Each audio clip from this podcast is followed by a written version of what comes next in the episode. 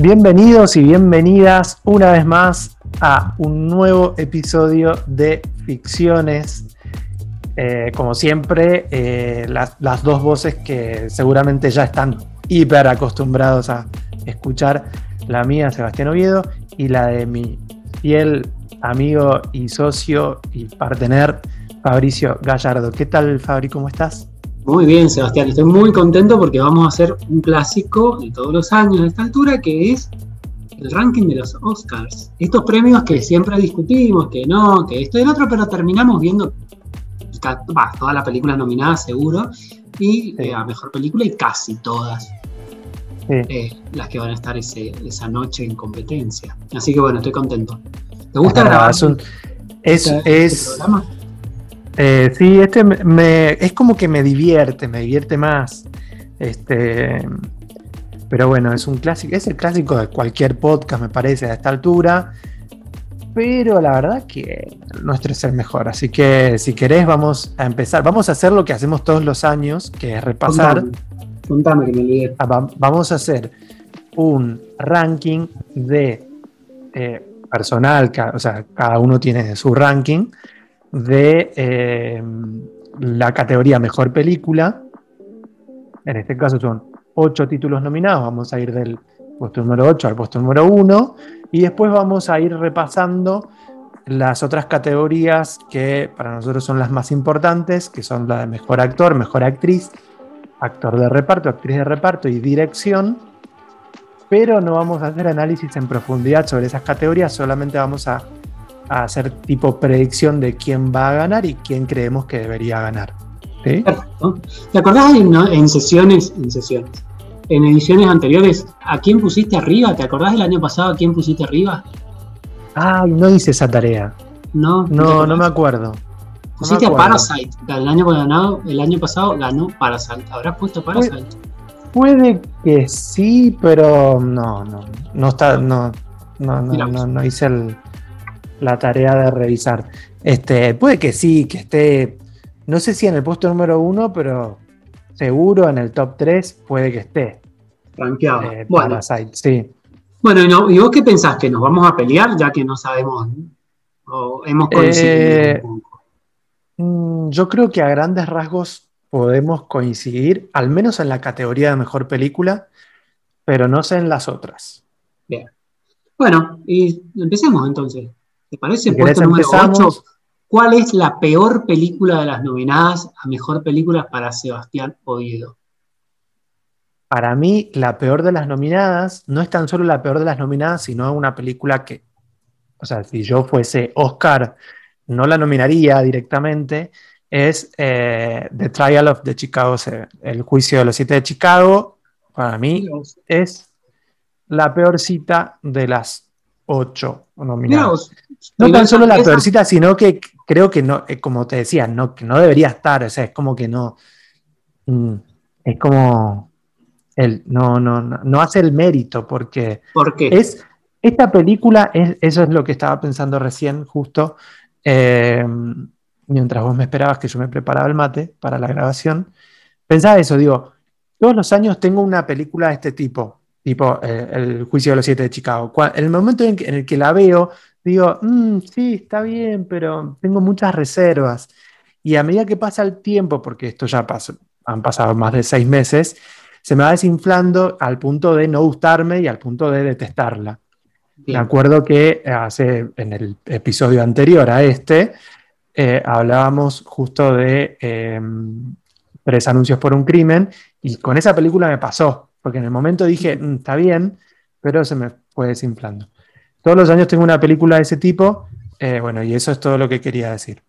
Para mí no va el juicio de los siete de Chicago. Mira, yo la tengo un poco más arriba eh, y te cuento por qué la tengo un poco más.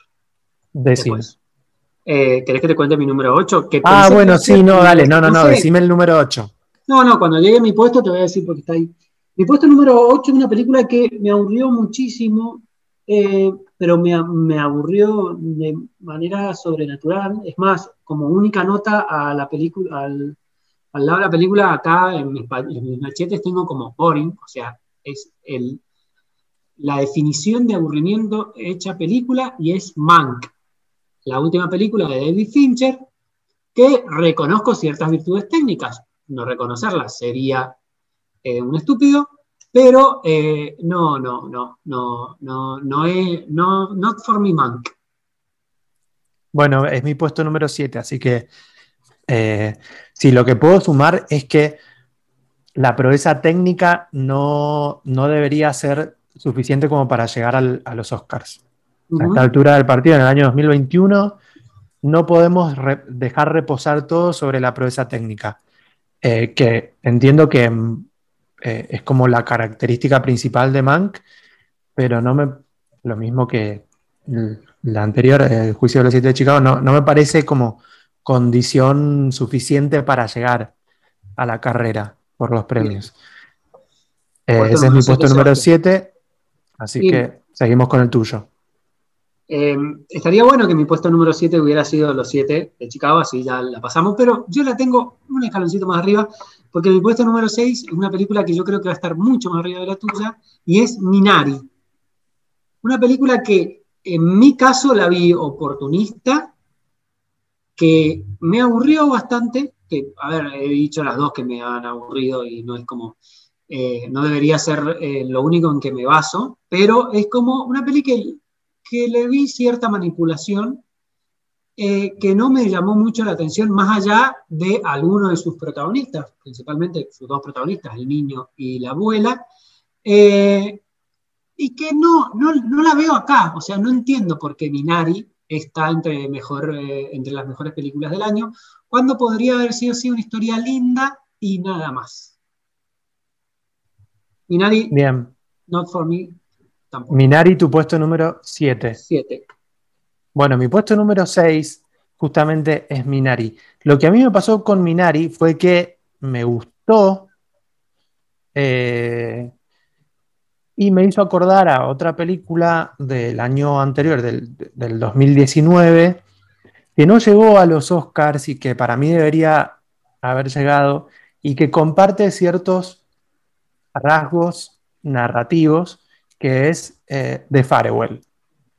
Solo que Minari eh, me pareció, sin considerarla tremendamente manipuladora, como tal vez te, te pareció a vos, no, no, dijiste tremendamente, pero digo eso como eh, a vos te pareció mucho más manipuladora de lo que me pareció a mí de, cómo yo la recibí, pero, pero creo que comparte ahí como ciertas características. Me parece obviamente que The Firewall está mucho mejor lograda y me hubiese gustado que a los Oscars llegara. Eh, en su momento. Me parece, a ver, tampoco es una película de mis favoritas del año pasado, eh, el año pasado fue el 2020, Seba, dijiste 2019, el 2020. No, pero The Firewall es 2019 ah, y estuvo para los Spirits 2020 para los independientes. Bien. Eh, a mí lo que me pareció con The Farewell que tomaba ciertos riesgos que la podían hacer llegar a estar en mejor película. Y en Minari esos riesgos no están. O sea, es una película de corte sumamente clásico que em, nada, o sea, no. Como vos dijiste, bueno, en esta altura del año, no en esta altura de la vida, no podríamos no deberíamos estar fijándonos solamente en proezas técnicas para nominar películas al Oscar. Bueno, en esta altura del año no podría, en esta altura de la vida no podríamos estar eh, basándonos solamente en personajes y en actuaciones interesantes como para llegar al Oscar. Y me parece que es lo que más rescato de esta película. Pero bueno. Eh, bueno, pero no está mal. ahí te, como que lo único que siento es que eh, este eh, como toque clásico en el relato, me parece que no está mal si sabe ser un recurso para diferenciarse. No, no, a ver, estamos hablando de una persona que está hablando de una persona que defiende a, ultranza el cine de Clint Eastwood, eh, que es eh, hoy por hoy el director más clásico de los clásicos vivos. lo entiendo. pero no sé, a mí no me, no me, no No, no, sí entiendo me entré.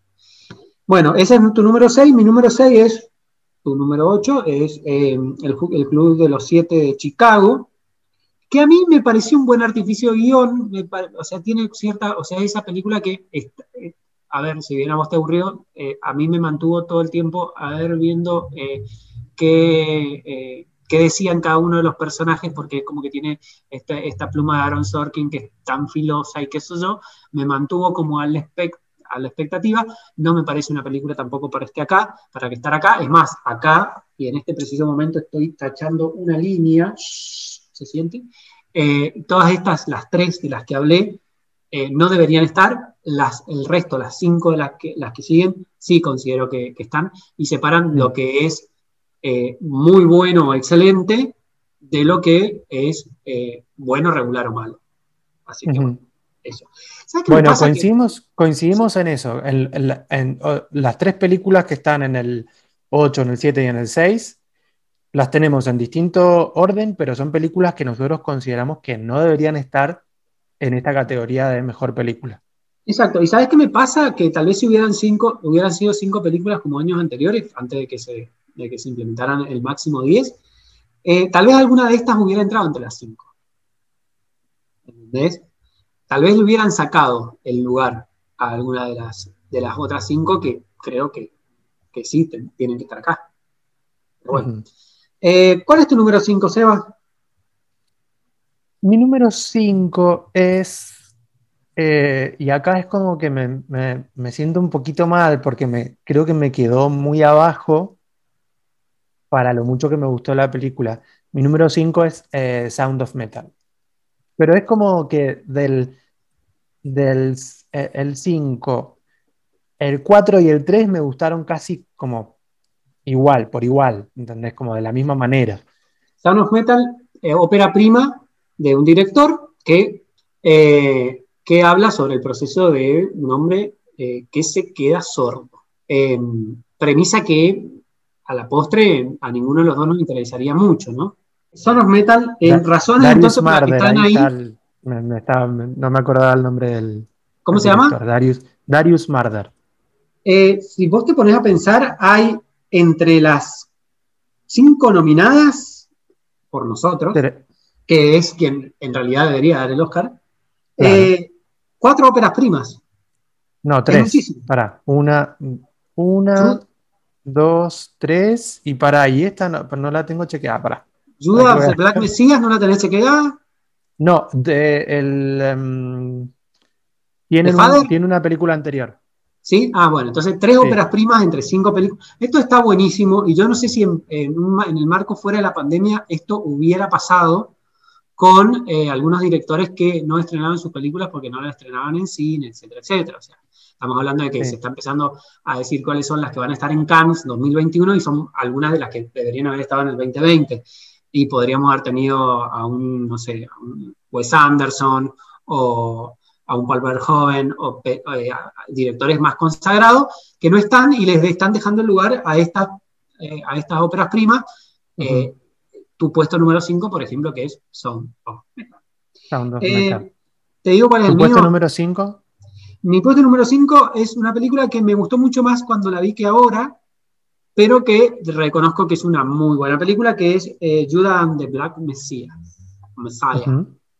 Eh, me gustó mucho y me parece un digno exponente del Black Matter y me parece un digno exponente de Black Matter en esta lista cuando en esta lista podrían haber sido el digno exponente La Madre del Blues o la película más aburrida que vas a ver en el año si no la has visto todavía, que es eh, Una noche en Miami.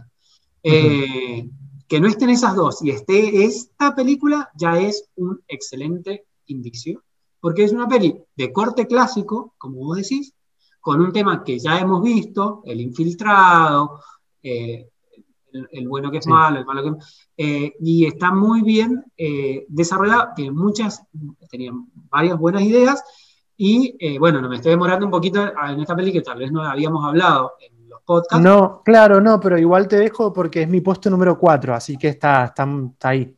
Eh, sí, no, no le hemos dedicado tal vez el tiempo que en su momento cuando la vimos creímos que necesitaba, que ameritaba. Eh, pero sí, no, definitivamente nos, nos gustó mucho. A mí me entretuvo, me entretuvo muchísimo, pero, pero me parece que, como decís, dentro de esa narración clásica, eh, está muy, muy bien lograda. Tengo un problemita ahí con, el, tema de los actores, que ya cuando vayamos a esas categorías lo vamos a charlar un poco más. Pero... ninguno de los dos son eh, actores de reparto y están los dos como actores de reparto. Pero están muy bien en lo que hacen, entonces medio como que, bueno, está mal, pero no tan mal. Claro, tal cual. ¿Tu puesto eh, número 4 cuál es? Mi puesto número El mío ya es Judas and the Black Messiah. Es una película que cuando terminé de ver dije, ah, qué bien, y después me fue creciendo mucho y está en mi puesto número 4, pero eh, tal vez hubiera, se le hubiera armado la lista ya, ya, ya, en el momento que la terminé de ver hubiera estado más abajo, pero realmente reconozco que te deja un, un sabor de, boca y, una, y, pensando, pensando, pensando, y eso es uno de sus méritos, es The Father, también ópera prima, basada en una obra de teatro, y vuelvo a decir que bien los Oscars que la película nominada basada en una, obra de teatro es eh, esta película y no Una noche en Miami, La Madre del Blues, eh, porque tiene recursos sumamente cinematográficos para contar el problema eh, de la demencia senil o el Alzheimer.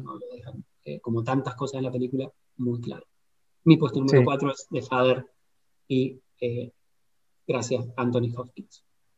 Mi puesto número Tres es The Father, sí. Eh, fue, como que en su momento cuando, cuando la estaba viendo eh, y, antes también, eh, es, como que estaba casi convencido de que no me iba a gustar. A todo el mundo dice eso. O sea, que la premisa es, sí, no me va a gustar. Es más, yo creo que hay mucha gente que no la debe estar viendo porque debe estar pensando eso. No, la verdad que para qué me voy a sentar a pasarla mal con una película que cuenta esto. Pero una vez que te sentás a verla y, el ejercicio que, hay en el guion, me parece que... El ejercicio que hay en el guion, en la puesta en escena y en la edición. Porque es muy cinematográfica y es una obra de teatro. Entonces, eso tiene un mérito que es enorme y eh, bueno, algo que dijiste, ¿para qué me voy a sentar a pasarla mal? Te vas a sentar a pasarla mal porque la verdad sea dicha, no la vas a pasar bien, pero eh, va a valer la pena. Tal cual, tal cual, vale, vale mucho la pena. Eh, y además con esos dos camiones de la actuación que son Anthony Hopkins y Olivia Colman, es como también ahí hay, un poquito de fórmula, me parece. Es como que yo, yo creo que, digo, la persona encargada de casting, Florian Seller, el, director, como que sabían que no había muchas cosas que pudieran salir mal teniendo a esos dos tremendos actores. Sí, pero ¿vos te acordás de la duda? La película de eh, bueno, Philip Hoffman, Mary Streep, basada en una obra de teatro, creo que estaba Viola Davis también, cuando todavía no era. No, era Amy Adams, Meryl Streep, Philip Seymour Hoffman y no me acuerdo la otra. Me parece, que, nombre. Me parece que la actriz negra era Viola Davis. Eh, también está basada en una obra de teatro, también no puede salir mal con esos dos actores o esos tres actores principales. Y sin embargo, los recursos cinematográficos que usaban no eran ni por asomo los que usan acá. Claro. Porque era cuando, bueno, sí, a ver, usaban la cámara para irse afuera, eh, usaban la cámara para, cambiar de locación, pero cosas que en el teatro tal vez no lo pueden hacer o es más difícil de hacer, pero acá usan las herramientas del teatro, pero le dan un toque cinematográfico que es fantástico. Sí. Me hiciste acordar a otra también para seguir con el tema del teatro y el cine, que es Fences. Oh. Que bueno, que no, no, creo, que no es referencia de nada. O sea, a esta altura es una película que no es referencia de nada. Está haciendo otra adaptación, este muchachito, Denzel Washington, de otra obra de teatro del mismo director de Fences. Así que, estate preparado, te invito al cine cuando entregue. Ok, dale, te acepto. Tu puesto número 3. Mi puesto número 3, y acá empieza el, que tal vez nos vamos a pelear, es No Man Land, la película que seguramente va a ganar el Oscar a Mejor Película. Y está en el puesto número 3, está muy bien, pero para mí no es tan buena como las otras dos que me quedaron. Eh, rescato mucho, hay un podcast en, el que hablamos de No Man Land, la actuación y el manejo del recurso documental en la película, pero es una peli como que tenés que estar predispuesto a verla. Y una vez que la ves, decís, bueno, sí, la vi, está bien, pero tenés que estar predispuesto a verla. ¿Puede ser que se te haya desinflado a esta altura? Sí, un poco sí. Un poco sí. Eh, ese es mi puesto Ahora, repasemos entonces del 5 para arriba, que es lo que estaría necesitando. Las otras tres no me interesan. Tu puesto número 5 es. Judah, The Father y Nomadland. Sí. Nomadland, ok. Eh, bien, el mío es eh, Sound of Metal, Judas y The Father. Bien, puesto número 2. Mi, mi número 2 es Nomadland. Bien. Eh, y acá vengo un problema, o sea, yo sabía que iba a ser medio como conflictivo lo que voy a decir. Igual esto, esto nos spoileamos antes, pues ya nos habíamos contado más o menos este ranking. Yo creo, sí, no, no, igual de todas formas yo creo que mi puesto número 2 y 1 es prácticamente intercambiable. Las dos me parecen al, mismo nivel, pero elegí el número 1 por algunos motivos que te voy a dar después, porque, perdón Seba, pero mi puesto número 2 es Promising Young Woman. Bien. Eh, película que me encantó y con el transcurso del tiempo me ha gustado más. Eh, película exponente del Me Too y que va a ser, no sé, me imagino que estudiada en universidad y toda la cuestión. Eh, película sumamente divertida, que también tiene un podcast, que también me parece sumamente importante, me parece que está muy bien que esté acá, me encantaría que ganara el Oscar a Mejor Película, no lo va a hacer, pero, y si eh, si querés, así ya te dejo terminar a vos por qué Promising Young Woman en tu puesto número uno. Pero es mi puesto número uno, Son of Metal, una película que para vos está mucho más abajo, porque me pareció que la premisa, que era algo que a mí no me importaba, por el uso de un recurso que, como en The Father utilizan la puesta en escena y la edición, acá el uso que hacen del sonido, la edición de sonido es fantástica. Eh, una película que no está enmarcada en ningún colectivo, o sea, no está acá, en, por, o sea, no está ni por eh, Black, Black Lives Matter, ni por Me ni por coyuntura política, ni por, como, a ver, sigamos, Man, el Club de los Siete de Chicago, Minari, está acá porque cuenta una historia sencilla de un hombre que se está quedando sordo y lo hace de una manera utilizando los únicos recursos tal vez que tiene, que es eh, dos actuaciones brillantes, y eh, el, el, uso del sonido lo hace de una forma tan única que te permite sumergirte en una experiencia que vos, a Dios gracias, tal vez no tengas nunca. Eh, es una película que no hubiera estado nominada a Mejor Película en otro año y, que me, encantaría que, ganara, que ganara el Oscar y por eso la pongo primero. Sí, a mí también me parece que lo, importante de, de Sound... Yo dije que del puesto número 5 al 3 me gustaron por igual y el 2 y el 1 también. O sea, están como muy nivelados estos eh, cinco títulos. Em, me gustaría y me, sorprendería, pero también me gustaría que, gane Sound of Metal. No creo que pase, pero, em, pero también me gustaría. Em, porque creo que habla de muchas cosas más aparte de este camino trágico en una historia eh, personal, individual, que, Pero sin duda, lo hace de una manera que sin el duelo, golpe bajo, sin sin nada, o sea, sin hablar de eso, está hablando de eso, o sea, hacer el duelo, eh, encontrarte en una situación en la cual no pensabas que, podías llegar a estar, el adaptarte a, vivir con vos mismo de nuevo, eh, las relaciones de amistad, el cambiar de completamente vida. Habla de un montón de cosas en una película sumamente chiquita. Y habla, y, yo creo que sí es muy o sea, muy coyuntural desde lo metafórico, porque me parece que capaz, capaz te rías con lo que voy a decir, pero es, algo que se me acaba de ocurrir ahora. Me parece que habla mucho de la pandemia, ¿no? De cómo una persona termina quedándose de alguna manera aislada, o sea, sin... Sí, está, medio, con force, pero lo entiendo. No, no, no, no, no, para nada con force. Me parece que dentro de lo metafórico, o sea, si te haces el traslado de un dominio al otro, habla mucho de eso.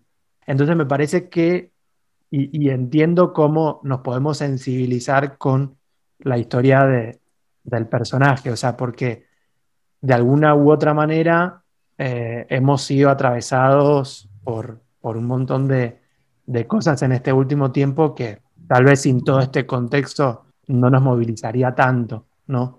Ver cómo una persona eh, se queda aislada y tiene que cambiar su vida a la fuerza. Y la desilusión de que las respuestas que vos esperabas no están. O sea, porque eh, ahí, ahí hay una pérdida de la. De, y, y, tiene ese final que es tan fantástico en el sentido, no vamos a spoilear, pero en el sentido de, de que sucede algo que tal vez te debería tirar para abajo, te lo muestra como que lo debería tirar para abajo y sin embargo te eleva. Te dice, hay optimismo, hay otra posibilidad. Eh, a mí me, me, me, gustó mucho y cada vez que la pienso me gusta más. Eh, así que bueno, somos metal, pero contame vos por qué Promises Woman. No, no, me parece porque es la más disruptiva y arriesgada, pero esto ya lo hemos hablado, así que no voy a profundizar mucho sobre eso. Me parece que es la, eh, es la película más disruptiva y arriesgada de, las ocho que, tenemos ahora en, este listado. Sí, sí, sí. sí, sí, Bueno, pero básicamente por eso, por los riesgos que corres. Nada, ¿Alguno de los dos estaremos contentos el domingo con la mejor película? No creo. No creo. Eh, gana Nomadland. Predicción, sí, gana, gana Nomadland. ¿Quién debería ganar? Yo creo que nuestro ranking habla por sí mismo. Eh, Pero bueno, que sigamos con el resto. Vamos al resto de las categorías, las otras más importantes. Eh, empecemos por actor, hagamos como los Oscars. Empecemos por actor de reparto. No, creo que no sé si empiezan por actriz o por actor de reparto. Ah, actor de reparto. Actor de reparto, Paul Risi, el actor de Son of Metal. No, pará, el ejercicio es quién gana y quién debería ganar. ¿Vos quién crees que gana? ¿Paul yo Rice? Creo Paul, Rice debería ganar, que es el único de reparto de la categoría.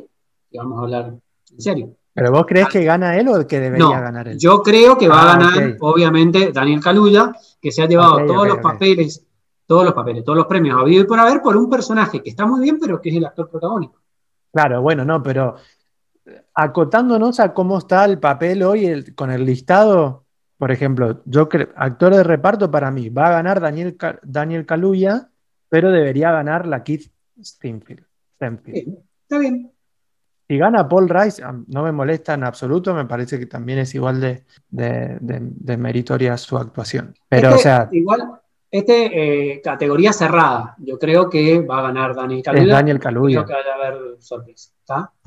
Y la actriz de reparto, que si vamos al otro extremo, es tal vez la categoría más abierta de todo. Sí, yo creo que puede, ahí puede haber una sorpresa, igual que en alguna de las otras también puede haber alguna sorpresa. Para mí, actriz de reparto gana, eh, lo vamos a pronunciar así como se, se, puede. ocurra, eh, Jang Jung Jong, que es la actriz de reparto de Minari, la abuela en Minari. La abuela de Minari. Lo único bueno que tiene Minari, o sea, perdón, lo mejor que tiene Minari, su abuela, para mí debería ganar actriz de reparto y creo que va a ganar actriz de reparto. Yo creo que va a ganar actriz de reparto, pero mi preferida es que yo creo que debería ganar Olivia Colman. Porque corazoncito para Olivia Colman, o sea, siempre que esté Olivia Colman. Porque vos querés que Olivia Colman le gane de nuevo a Glenn Close. Yo, yo creo que, quiero que le gane otra a Glenn, o sea, porque ya me da lástima que. Una lástima. igual a mí me parece. Olivia Colman me parece que está muy bien. Es muy difícil lo que hace. Es muy difícil lo que hace. Pero es un papel a la medida de Olivia Colman. O sea, yo creo que vamos a ver papeles como ese para Olivia Colman por lo menos una vez cada dos años. Entonces, me parece que es una oportunidad de premiar algo distinto, que es esa eh, actuación eh, fantástica de la abuela. Bueno, es que a mí justamente la abuela no es lo que más me gustó de, Minari, también por eso creo, pero no importa. Vamos a seguir, ahora vamos a pasar a mejor actor. Actor, ¿quién quiero que gane? Anthony Hopkins, sin lugar a dudas. Ah, mira vos, yo pensé que me ibas a decir, yo quién quiero que gane, quiero que gane Riz Ahmed. En segundo lugar, Anthony Hopkins, pero si vos me decís, ¿a quién le doy yo el Oscar? A Riz Ahmed. Mira vos, a mí me parece que es mucho más, mucho más difícil lo que hace Anthony Hopkins, si no, si bien Riz Ahmed obviamente está segundo, porque, porque me encantó lo que hizo. Pero hasta ver The Father, eh, quería que ganara Riz Ahmed, vi The Father y me parece que lo que hace Anthony Hopkins es de otro planeta eh, y creo que se lo merece. De todas formas, no van a ganar ninguno de los dos porque va a ganar los dos. Eh, este muchacho pobre. Chadwick Boseman. ¿Por película que vos has visto? No, no la voy a ver tampoco. yo me niego a verla. el único, yo hay solamente una posibilidad que, o sea, que me digo, bueno, si pasa esto, voy a ver esta película. Y como no quiero que pase, no voy a decir qué es lo que no quiero que pase, pero poder imaginártelo. No, la verdad que me estaría costando. Y tiene dos, categorías interpretativas que las gane las ah, dos. Y Chadwick, claro, que Chadwick Boseman también está nominado como eh, actor. No, no, no, creo que es la única nominación. La que está nominada es Viola Davis, que ahí sí le tiro un florero al televisor si llegan a hablar Viola Davis, porque ya está Viola, ya está. O sea, no. Ah, claro, no, no, no es acá, me estoy confundiendo, es verdad.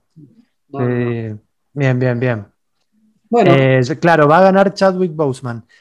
Yo creo de todas maneras que en esa categoría puede que haya alguna sorpresa. Mm. No sé si es que, no, no sé si es que creo que puede haber una sorpresa o si quiero que haya alguna sorpresa. Los nominados son Riz Ahmed, Chadwick Boseman, eh, Anthony Hopkins, eh, Gary Oldman y Steven Yen, el actor de Minari. Gary Oldman no va a ganar. Eh, yo creo que Riz Ahmed tampoco y Anthony Hopkins tampoco. Pero me parece que Steven Yen no, no, no. Bueno, pero viene de, pero, pero, pero viene de ganar otros premios. Ah, bueno, que se contente con eso, no. No hace nada. Bueno, actriz. Y actriz, bueno, ¿quién debería ganar para mí? Carrie Mulligan, pero si yo tengo que apostar hoy, para mí va a ganar Viola Davis. Y la eh, eh, leí. Pero, espera, espera, espera. Viola Davis está nominada como actriz de reparto. Eh, para, repasemos entonces, porque me estoy confundiendo. Eh, actriz, Actriz, no, no, no, no, no, te eh, estás bien vos, me estoy... No, Actress in Leading Role, Viola Davis, Andrea Day, Vanessa Kirby, Frances ah, McDormand y Carrie Mulligan. ¿Quién creo que va a ganar? Viola Davis y quién quiero que gane? Carrie Mulligan. Yo creo que le van a dar el tercer Oscar a Frances McDormand, por más de que digan que no. O esta chica Andrea Day que dicen que, bueno, viene a ganar dos premios como sumamente importantes en una película muy menor, cosa que ya había pasado, ha pasado varias veces. René Zellweger en Judy, eh, Julianne Moore en, en eh, Still Alice. No creo que Andra Day tenga el, peso de Julianne Moore y de, em, y de René Zellweger como para robarse eh, la película, la película, la estatuilla mejor actriz por una película que no ha visto casi nadie, pero puede pasar eh, pero no, para mí se la van a dar a Frances McDormand, va a ser su tercer Oscar por el mismo papel. Eh, y va, debería ganar Carrie Mulligan, que lo que hace es fantástico. Eh, bueno, ahí entonces, cuando hagamos, el, cuando hagamos el pro de. Claro, yo acá, esta es la otra categoría donde yo creo que puede haber una sorpresa. por eso, para, mi predicción es que gana Viola Davis, pero muchas cosas pueden pasar. Y la última. Dirección. Mejor dirección para quién debería ganar para mí. Sí. Eh, Emerald Fennel por eh, Promising Young Woman y quien creo que va a ganar, Chloe Zhao. Yo creo que debería ganar y va a ganar Chloe Zhao. ¿Por qué no se lo doy a Emerald como mejor, como mejor directora? Porque me parece que Promising Young Woman es un ejercicio más de guion que de dirección eh, obviamente le va a ganar el mejor guion, y es sumamente merecido, pero en dirección no lo veo un trabajo tan vistoso como el de Chloe Zhao, que hace esta, bueno, esta cuestión del registro documental, ficción, fantástico y me parece que, se lo van a dar a ella. Y está bien. Mira vos. Yo igual, como te digo, mi preferida es eh, Emerald. Jamás a Emerald. Me encanta, me encanta Camila Parker Bow. Eh, así que bueno, con esto cerramos nuestras predicciones y nos vamos a encontrar entonces, no nos vamos a encontrar. Porque estamos aislados. Eh, pero bueno, el domingo develaremos a ver qué tan erradas están nuestras predicciones. ¿Nos, vamos a conectar eh, por Zoom o por algún medio para...? No, vamos a verlo separado, ¿no? No, no, creo. Yo voy a estar en un lugar donde no hay internet. ¿Vas a estar en el pueblo? Voy a estar en el pueblo, así que eh, no creo que nos veamos. Eh, que lo disfrutes, va a ser una gala bastante extraña, aparentemente, pero no va a ser por Zoom, o sea, eso ya garantiza. Hoy vi al, actor, acabo de subir una historia de Instagram donde está el actor de La Gente Topo viajando por primera vez, el actor, en realidad el protagonista de La Gente Topo, de una película documental, eh, viajando por primera vez en avión a sus 87 años a los Oscars y bueno, eh, morí de amor y de, ganas de, ver eso, ¿no? De ver eh, una gala de nuevo presencial. bueno, estoy muy, muy contento. Tengo ganas de verlo.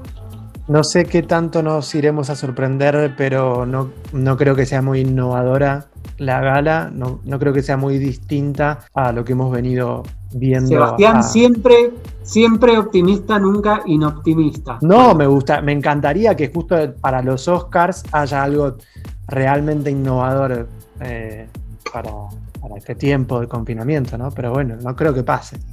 Esperemos que pase. Nos vemos la próxima, Seba. Nos vemos entonces la semana que viene.